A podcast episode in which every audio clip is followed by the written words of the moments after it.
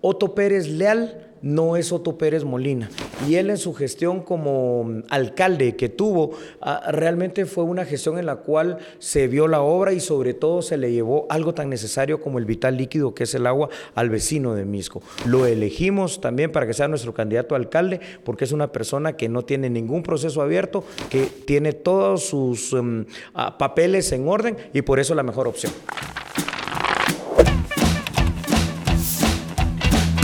Amigos de Soy 502, bienvenidos una vez más a este espacio entrevistando a los candidatos a la presidencia. Mi nombre es Alexis Batres y en esta oportunidad tenemos la ocasión de entrevistar al binomio presidencial de Unión Republicana. Nos acompaña Julio Talamonti, candidato a la presidencia, y Oscar Barrientos, candidato a la vicepresidencia por el mismo partido. Bienvenidos. Gracias, mi querido licenciado Alexis Batres. Es un honor estar aquí con usted para nosotros como binomio presidencial de Unión Republicana. Soy 502. ¿Qué tal? Muchísimas gracias, general Oscar Enrique Barrientos, abogado y notario también. Eh, realmente es un gusto, eh, como vicepresidenciable de Unión Republicana, estar presentes acá con ustedes. Muy bien, gracias. Bienvenido rápidamente, vamos con las preguntas. Perfecto. ¿Quién es Julio Talamonti? Muchas gracias. Julio Talamonte es un guatemalteco más, como cualquiera de nosotros que estamos aquí. Un guatemalteco soñador, trabajador y un guatemalteco que cree desde pequeño, porque fíjense ustedes cómo es esto. Desde que yo tenía tal vez 7, 8, 9 años, cuando la gente me preguntaba qué vas a hacer de grande, yo les decía presidente. Cuando llegué a la universidad, un compañero me recordó hace pocos meses, Talamonte, ¿te acuerdas que me dijiste hace 25 años? No, no tengo esa memoria, que estudiabas Derecho para ser presidente. Lo que, lo que quiere Julio Talamonte como guatemalteco, al igual que todos nosotros, es encontrar una Guatemala de orden, de control, de respeto, de paz y de seguridad. Ese es Julio Talamonti. Muy bien. ¿Y quién es Oscar Barrientos? Pues un guatemalteco de corazón, quien sirvió por 33 años al ejército de Guatemala, pero principalmente a nuestra, a nuestra querida patria Guatemala. Abogado y notario porque vemos la necesidad de eh, realmente todavía contribuir a nuestra población, a, nuestra ciudadanía, y llevo prácticamente 10 años en la administración pública eh, desarrollando labor.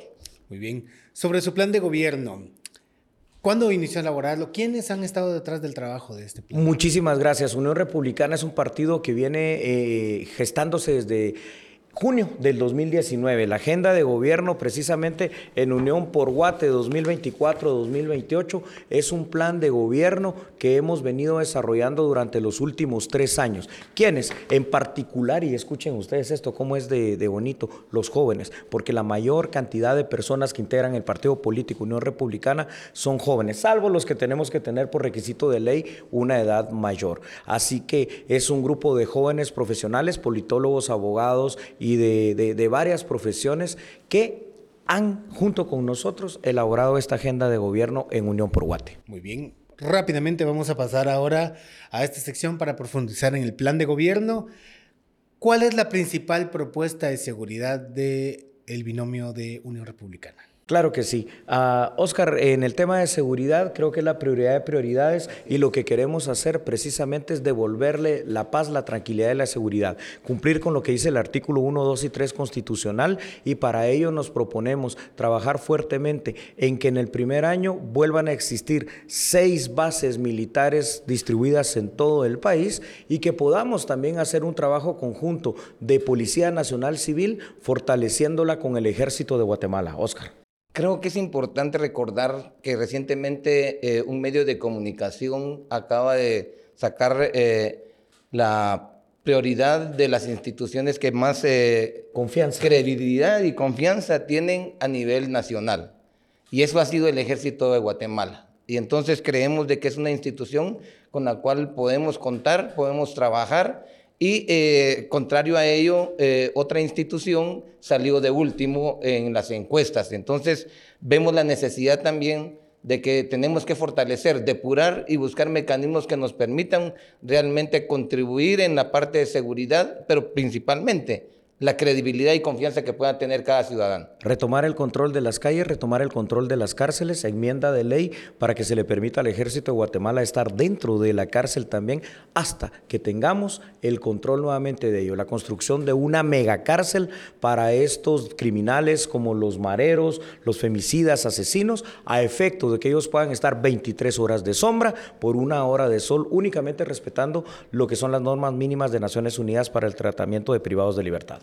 Ahora bien, sobre esta megacárcel, ¿tienen algún lugar ya específico en donde la van a instalar y construir? Sí, no queremos ser polémicos en llevarla a ningún otro municipio porque solo que no tenga cárcel porque llevaríamos la delincuencia allí. Tenemos un complejo y ese complejo carcelario que está en Fraijanes, donde hay cinco cárceles específicamente, hemos pensado en transformarlo con toda la, la pertinencia que se tiene para que uno de ellos, probablemente donde hoy está funcionando a medias, porque casi no lo hace Fraijanes 2 se pueda derrumbar y construir la megacárcel de supermáxima seguridad. Uno. Y dos, hemos pensado también en la selva petenera. Así es.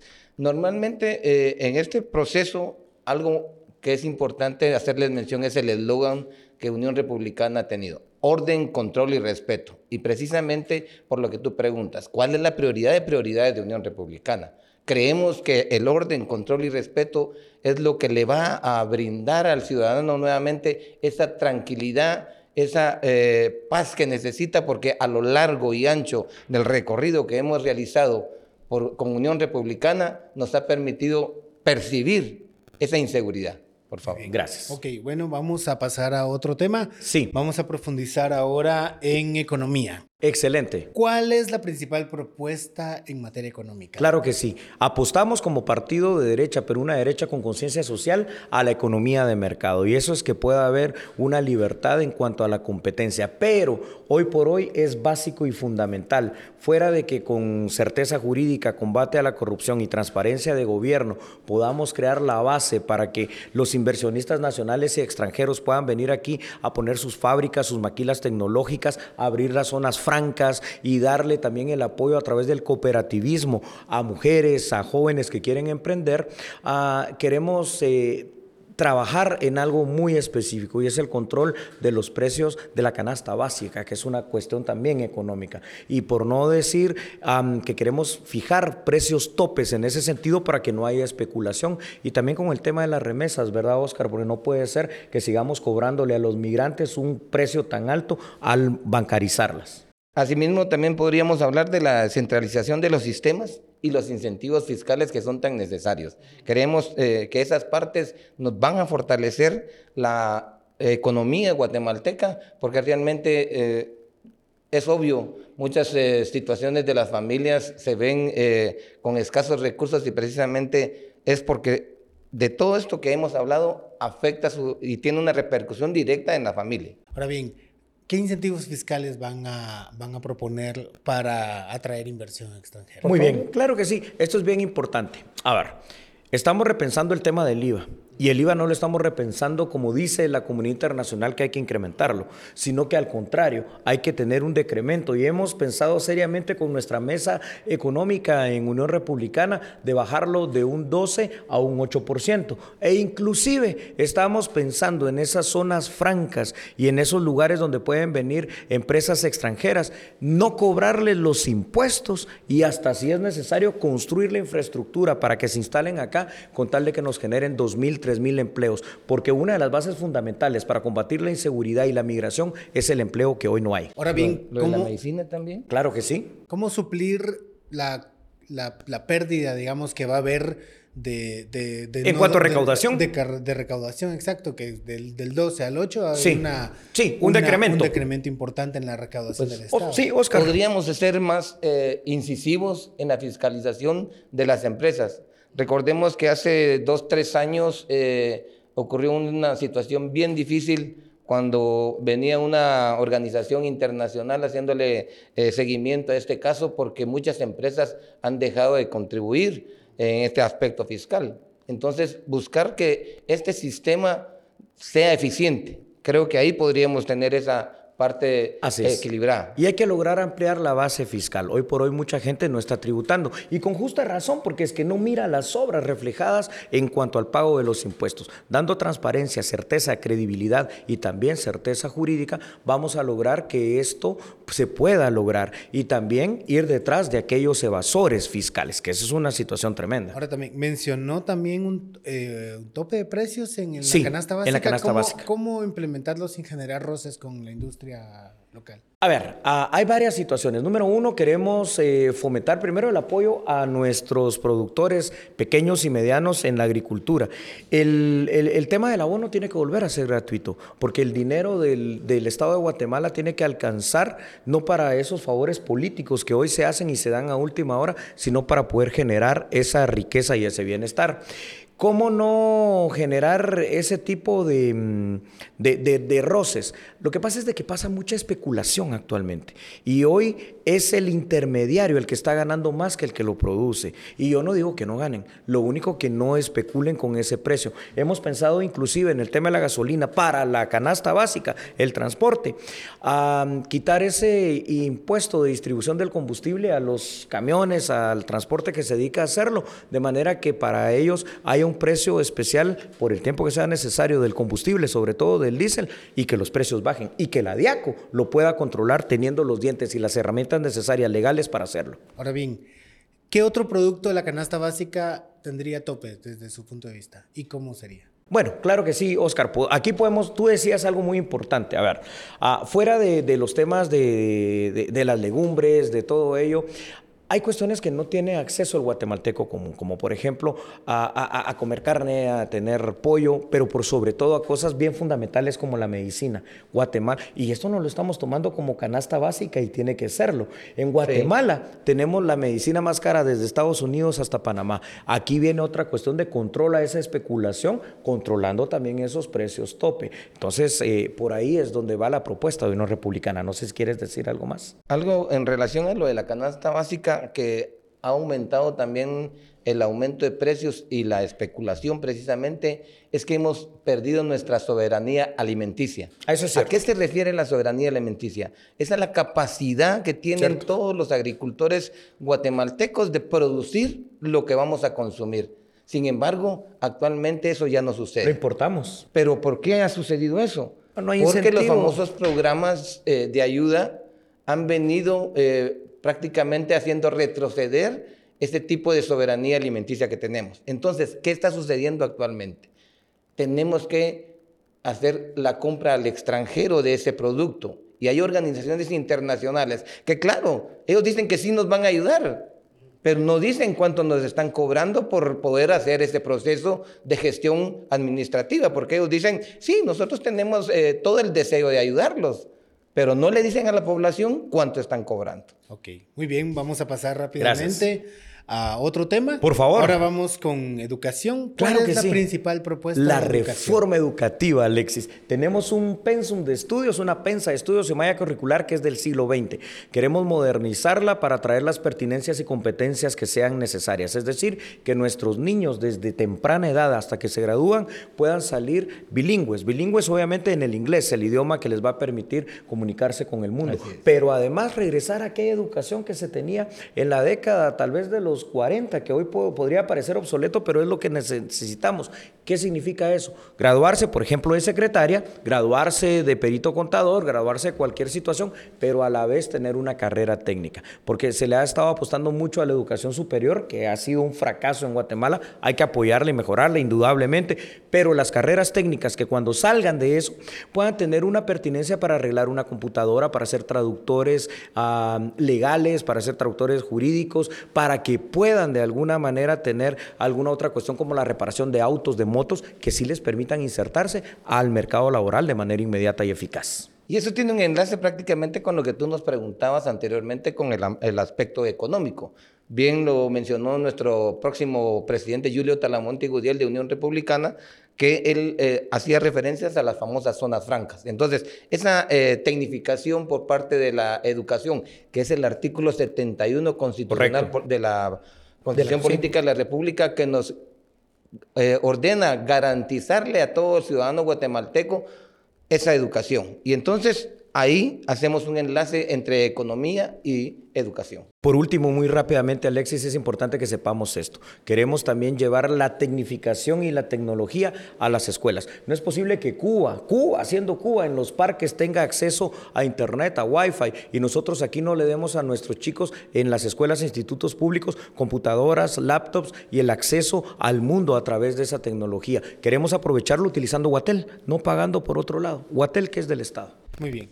Ahora bien, eh, en el ámbito educativo también hay, hay, política y en este sentido existe una figura en el magisterio que es de peso, que es Joviel Acevedo. Correcto. ¿Cómo, es la, ¿Cómo será la relación con Joviel Acevedo de quedar en la presidencia? Quiero partir de una base que le tengo mucho respeto a los maestros en general y a quienes se dedican a ser educadores, porque tanto Oscar Barrientos como su servidor lo hemos sido, pero no le tengo respeto a quien le hace daño a este país, como es este líder, en este caso del magisterio, líder entre comillas, porque es un líder negativo, Joviel Acevedo. Él ha venido extorsionando literalmente al Estado de Guatemala, ha venido extorsionando a los gobiernos y los pone a temblar. Y yo quiero decirle a los maestros que esto ya no tiene que pasar. Nosotros en Unión Republicana queremos trabajar porque usted esté bien, porque usted se pueda profesionalizar, que tenga las herramientas. Y eso no necesita de que venga un Joviel Acevedo que tanto daño le ha hecho. Es más, hasta lesivo podemos declarar el pacto colectivo que él ha promovido, no en beneficio de la educación. Creemos que la institución jurídica de la sindicalización es parte del andamiaje legal de nuestra querida Guatemala. Pero el uso o instrumento que hagan de esta herramienta legal creo que no es valedero para dañar realmente la salud de todos los estudiantes. Ok, muy Gracias. Vamos a pasar a otro tema. Sí. Vamos a ahondar ahora en el tema de salud. Ah, muy bien. ¿Cuál es la principal propuesta de salud? Bien, gracias. Eh, el artículo 93 de la Constitución Política de la República también, al igual que la salud, eh, nos ordena garantizarle a todos los ciudadanos guatemaltecos la salud. Y creemos de que el mayor problema es la infraestructura. Y eh, aunado a la infraestructura viene el, el, equipamiento y la medicina. Ya lo habíamos hablado en relación a que actualmente se están dando medicinas genéricas en todos los hospitales. O sea, ¿Cómo va a haber una salud de calidad cuando usted está haciendo eh, las compras y contrataciones a través del Estado de Guatemala comprando lo peor que usted encuentra en el, mercado? Entonces, ¿qué calidad de salud va a tener usted? Y, ah, perdón. Mencionaba infraestructura. ¿Tienen el plan construir hospitales? Así es. Eh, es bien importante decir esto.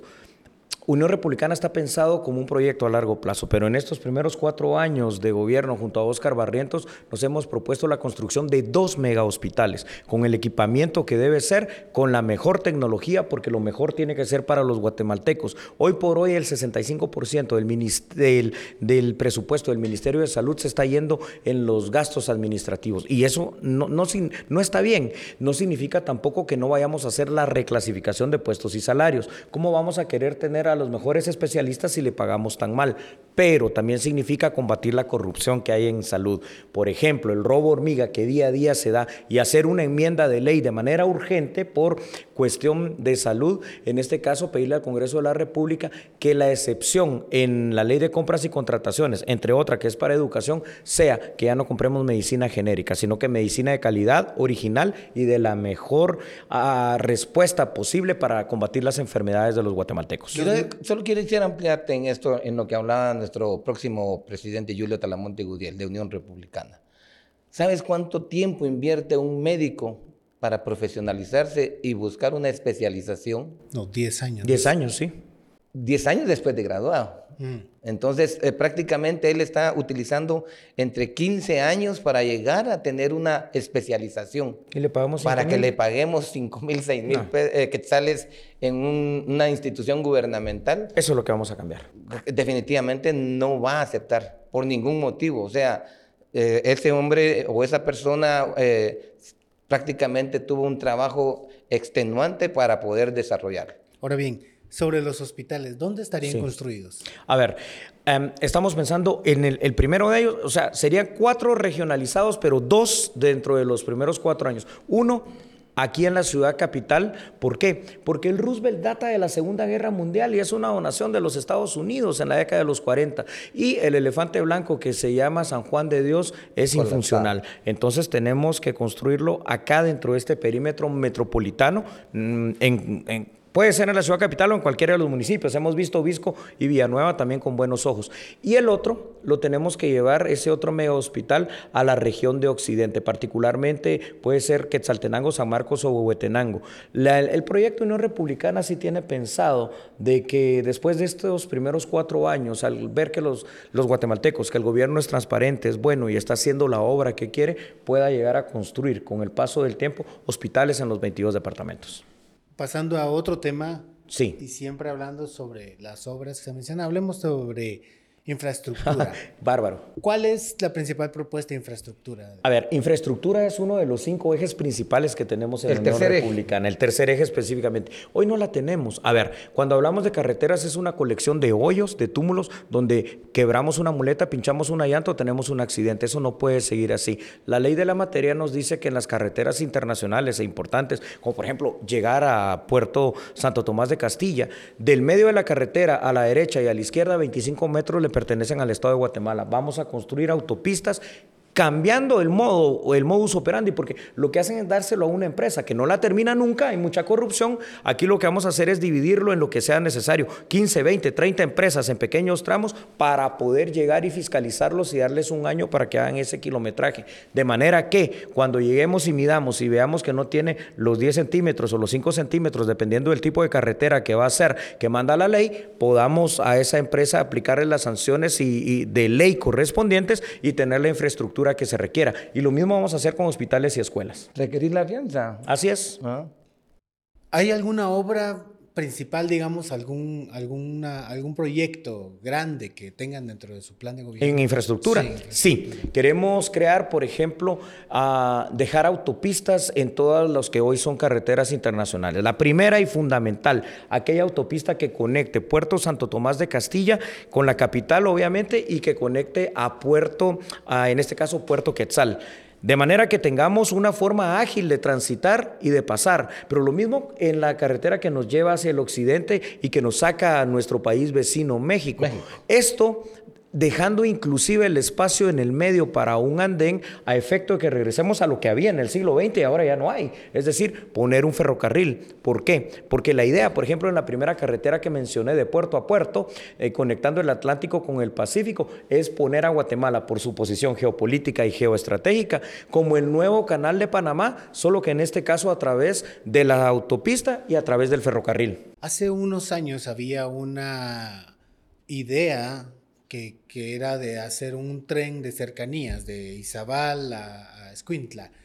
¿Piensan retomar este proyecto? Sí, ¿sabes qué es lo que pasó? Y te recuerdas, Oscar, es que ahí la pura corrupción, porque ahí esto venía hasta con fondos norteamericanos, pero como no hubo coimas para los gobiernos de turno, mañosos, tramposos y corruptos, y se los de Digo claramente así es, esto nunca se llevó a cabo. Todavía existe y de hecho ya la gente ha vendido hasta sus terrenos, o sea, legalmente está la condición y se les pagó, se les resarció. Ahora hay que hacerlo. Algo muy importante en esto es de que no es solo el hacer por hacer, sino que llevan dos funciones importantes para el Estado de Guatemala. Primero, el descongestionamiento vial en toda la infraestructura que tenemos y segundo, se reducen los costos. Esas dos cosas tan importantes nos van a ayudar tremendamente. Porque los países van a preferir utilizar nuestra vía, sobre todo la vía férrea, y que va a ser más barato y más rápido que pagar el canal de Panamá, simple y sencillamente. Ok. Este se llamaba, recuerdo, corredor. el corredor seco, así es. Y en ese entonces el plan era construir nueva línea férrea y carreteras. ¿Sigue el, mismo plan o cómo? Sí, sigue, sigue la idea, la, construcción de la autopista, usted la sabe, y, tenemos que seguir los modelos porque queremos ser países como los del primer mundo, como lo hizo en su momento Europa, como lo hizo Estados Unidos. Es cierto que eh, va a haber que eh, hacer el uso del artículo 40 de la Constitución de la expropiación pagándole a la gente, pero esto es por el bien común. Y además hay muchos terrenos del Estado que, como ya mencioné, en esos 25 metros de izquierda y derecha, que fueron usurpados por otras personas que se lo apropiaron. Entonces tenemos que, que poner orden en eso. En el tema del ferrocarril, ese es un tema caro. El Estado probablemente lo que puede hacer es concesionarlo y en eso estamos de acuerdo, pero no con pactos leoninos, sino que si lo vamos a concesionar a 25, 30 años o lo que sea, que nosotros como Estado tengamos una utilidad que no sea menor del 25, 30% y que después ese ferrocarril sea ferrocarril nacional. Ok. ¿Y hay algún otro plan de concesión dentro de las autopistas? Es, muy probable porque esa alianza público-privada la tenemos aquí bien pensada en la agenda en Unión por Guate. Eh, inclusive, inclusive hasta para el tema de las cárceles en algún momento para de verdaderamente retomar el control. Pero Oscar, tú siempre nos pones el ejemplo de la VAS. Sí, es necesario eh, poder tener eh, esa visión de cómo poder descongestionar estas vías. Y actualmente eh, estamos viendo también que van a, construir de Mazatenango hacia Retauleu. El gran problema que hay ahorita actualmente. El nuevo eh, prolongan más o menos hora, dos, entre hora y dos horas la viabilidad de Mazate a Reu. Entonces, ahí están ya buscando la solución a través de una base y esa podría ser la continuación la alianza en algunos otros casos con la alianza pública que tenemos. Vamos a hacer una sección de preguntas rápidas que se llama Conozcamos al partido. rápidamente tiene un minuto para responder. Muy bien. ¿Quiénes están financiando su campaña? Nosotros no tenemos financiamiento externo de nadie. Unión Republicana nació como un movimiento del pueblo, un movimiento de jóvenes para jóvenes y lo que hacemos para poder tener el material de campaña, para poder movilizarnos todos los fines de semana y en cada acto que hacemos es simple y sencillamente poner de nuestra bolsa, poner nuestros carros, nuestra gasolina y esa es la manera en que hemos venido de una forma pobre y austera financiando la campaña de Unión Republicana. Y eso tiene una gran ventaja, no tenemos compromiso con nadie. Muy bien.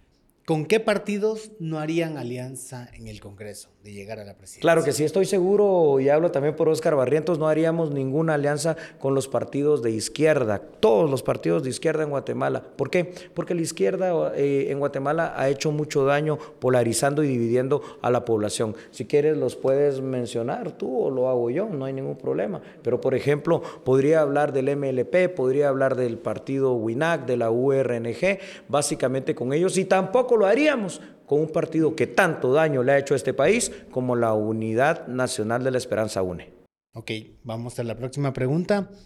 En el 2026 terminará el periodo de la fiscal general. Si ella se postula nuevamente, Consuelo Porras, ¿usted la elegiría otra vez al cargo? Tendría que evaluar precisamente y respetar el proceso que se va a hacer en cuanto a la selección de los seis candidatos que le van a pasar al presidente y ver de los seis cuál será la mejor opción para nuevo fiscal general, que podría ser perfectamente el actual o podría ser una nueva persona. Particularmente yo creo ya en la renovación del Ministerio Público. Muy bien, vamos a la próxima, si quieres también la responde usted.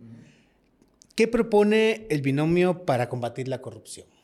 Realmente una rendición de cuentas. Eh, aparte de ello, la participación ciudadana. Eh, hay un artículo... Eh, que nos permite realmente ejercer lo que se llama el control ciudadano. A través del control ciudadano es aquel que permite a la ciudadanía, a las organizaciones civiles poder hacer o solicitar la rendición de cuentas al gobierno. Gobierno transparente, además, a través de otros procesos, ya no como Guatecompras, que ha demostrado que es corrompible, sino que a través de blockchain, en el cual la gente pueda ir viendo cómo paso a paso se está escogiendo a la empresa que debe ser, el seguimiento que debe tener, quién ha sido el responsable y que allí, si hay algo extraño o algo que no parece, se puede hacer la auditoría del artículo 35 de la Ley Marco del Sistema Nacional de Seguridad, donde el ciudadano nos va a ayudar. Muy bien.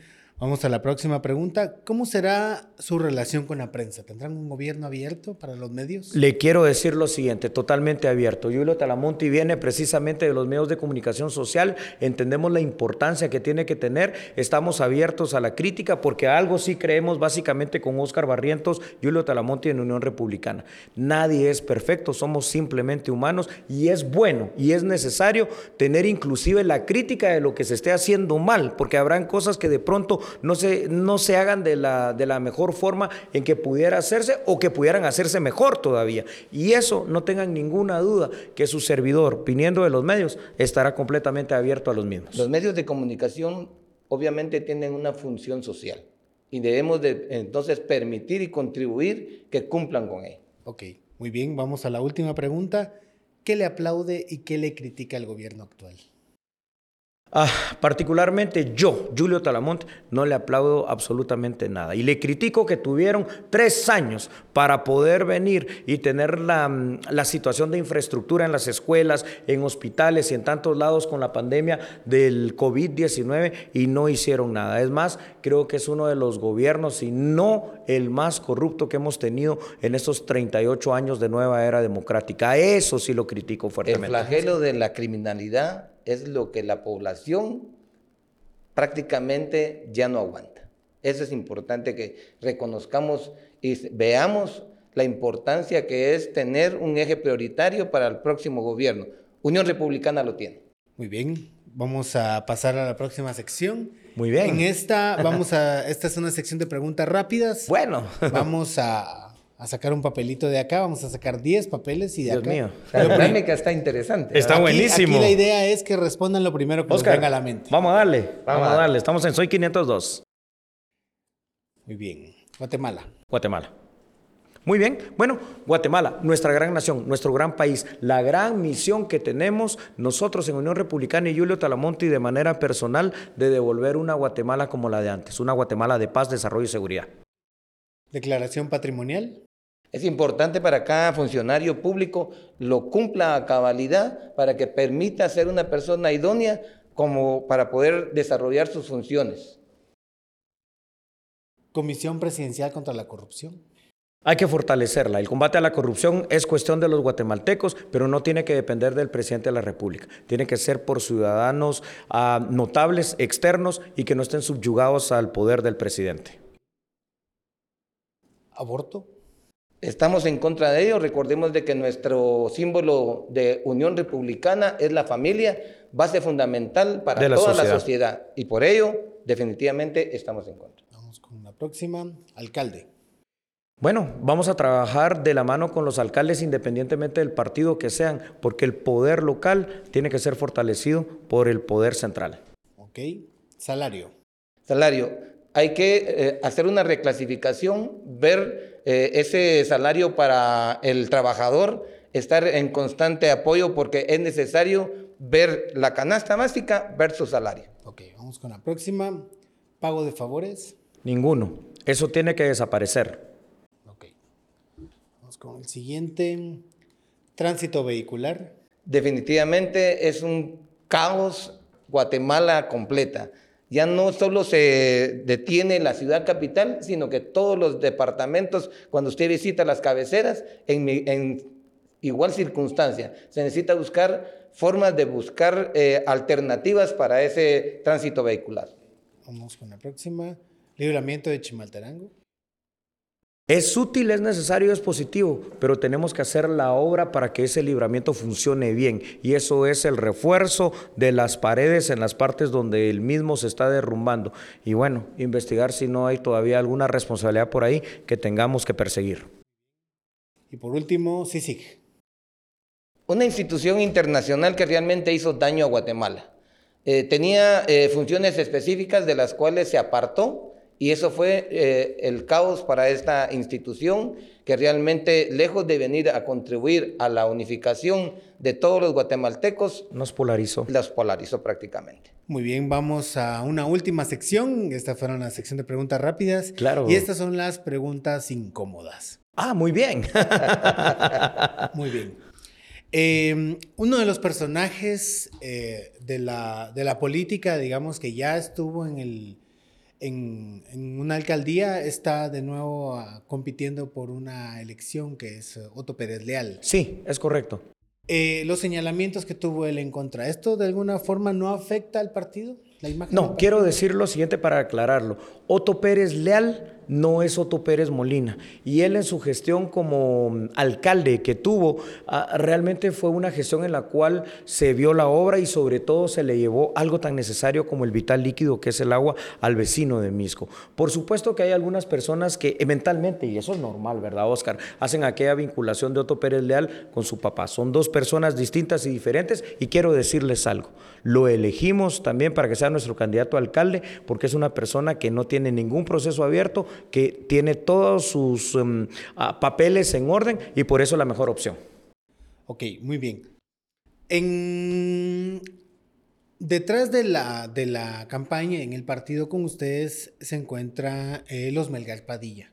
Sí. Los Melgar Padilla han sido, bueno, principalmente Herbert Melgar Padilla, eh, ha sido cuestionado por ser un personaje oscuro detrás del gobierno de Jimmy Morales y que se decía que él era un operador del Ejecutivo dentro del Congreso. Aliarse con, con, con él, digamos que tienen, tienen un proceso penal como familia, digamos, todavía vigente, eh, eh, de nuevo, no le, no le, o por qué aliarse con este. Si gustas, este empiezo esta, esta respuesta.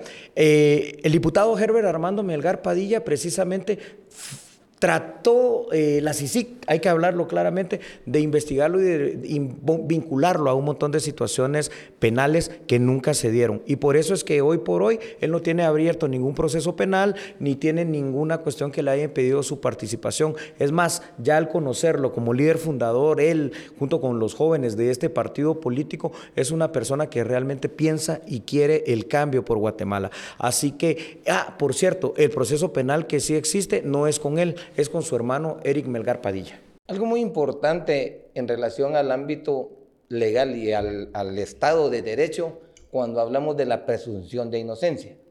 Cuando a una persona no se le ha eh, votado esa presunción de inocencia, no le podemos decir que es delincuente, no le podemos decir que es una persona oscura, porque realmente solo son eh, cosas externas del ámbito legal. Entonces, creemos nosotros de que él, eh, de acuerdo a sus antecedentes penales, policíacos eh, y papelería que tiene en el argumento legal, está, está bien. Muy bien. Y ahora, por último. Sí. Em, la participación en este, en este proceso electoral nomina o merma de alguna forma la objetividad que usted podría tener como analista en los canales de televisión? Ah, por supuesto, por eso tomé una decisión que es pública. Siete años estuve prácticamente trabajando en la televisión nacional como analista, criticando a los gobiernos, diciéndoles lo que hacían mal y dándoles alternativa de solución. Cuando ya decidí por parte del Partido Unión Republicana ser nominado y aceptar esa nominación como candidato presidencial el año pasado, en julio precisamente, dejo los medios, me aparto de ellos, ya dejé de elaborar, pues ya voy a cumplir un año de haberlo hecho, precisamente para mantener esa objetividad, para no tener esa problemática y para, yo creo, ser lo más ético posible en mi actuar. O sea, que ahorita ya no va a volver a la televisión. No, ahora ya no. Ya recordemos también que una época pasada, linda pero pasada. recordemos que también como ciudadano eh, nuestro próximo presidente Julio Talamondi tiene el derecho de elegir y ser electo. Eso es cierto. Y mientras exista el procedimiento legal donde él eh, demuestre que tiene los requisitos y la idoneidad para hacerlo, nuestro próximo presidente será Julio Talamondi. Así es, Oscar, y tú el vicepresidente. Muy bien, con estas preguntas llegamos al final de esta entrevista. Muchísimas gracias a Julio Talamonti por venir acá, también al, al general Oscar Barrientos del binomio presidencial de Unión Republicana. Por favor, si tiene alguna... Claro que sí. Primero, agradecerle a Dios esta oportunidad, agradecerle a Soy 502, a usted, licenciado Alexis, que de verdad es muy profesional, y al pueblo de Guatemala decirle lo siguiente. De verdad, llegó el momento de la transformación de este país. Ya no escojamos más de lo mismo. Los mismos personajes políticos y los mismos partidos de siempre nos llevaron a donde estamos en estos 38 años. En Unión Republicana, el 90% de los candidatos somos nuevos, queremos transformar y servir a este país. Y al igual que usted, somos pueblo de Guatemala. Nos hemos quedado sin trabajo, nos hemos endeudado, nos han puesto la pistola en la cabeza y en el pecho para poder saber la problemática nacional. Algo muy importante, este 25 de junio, no se olviden, mapa visto, mapa marcado. porque somos Unión, Republicana. Gracias, soy 502. Muchas gracias, con eso hemos llegado al final, nos vemos en la próxima.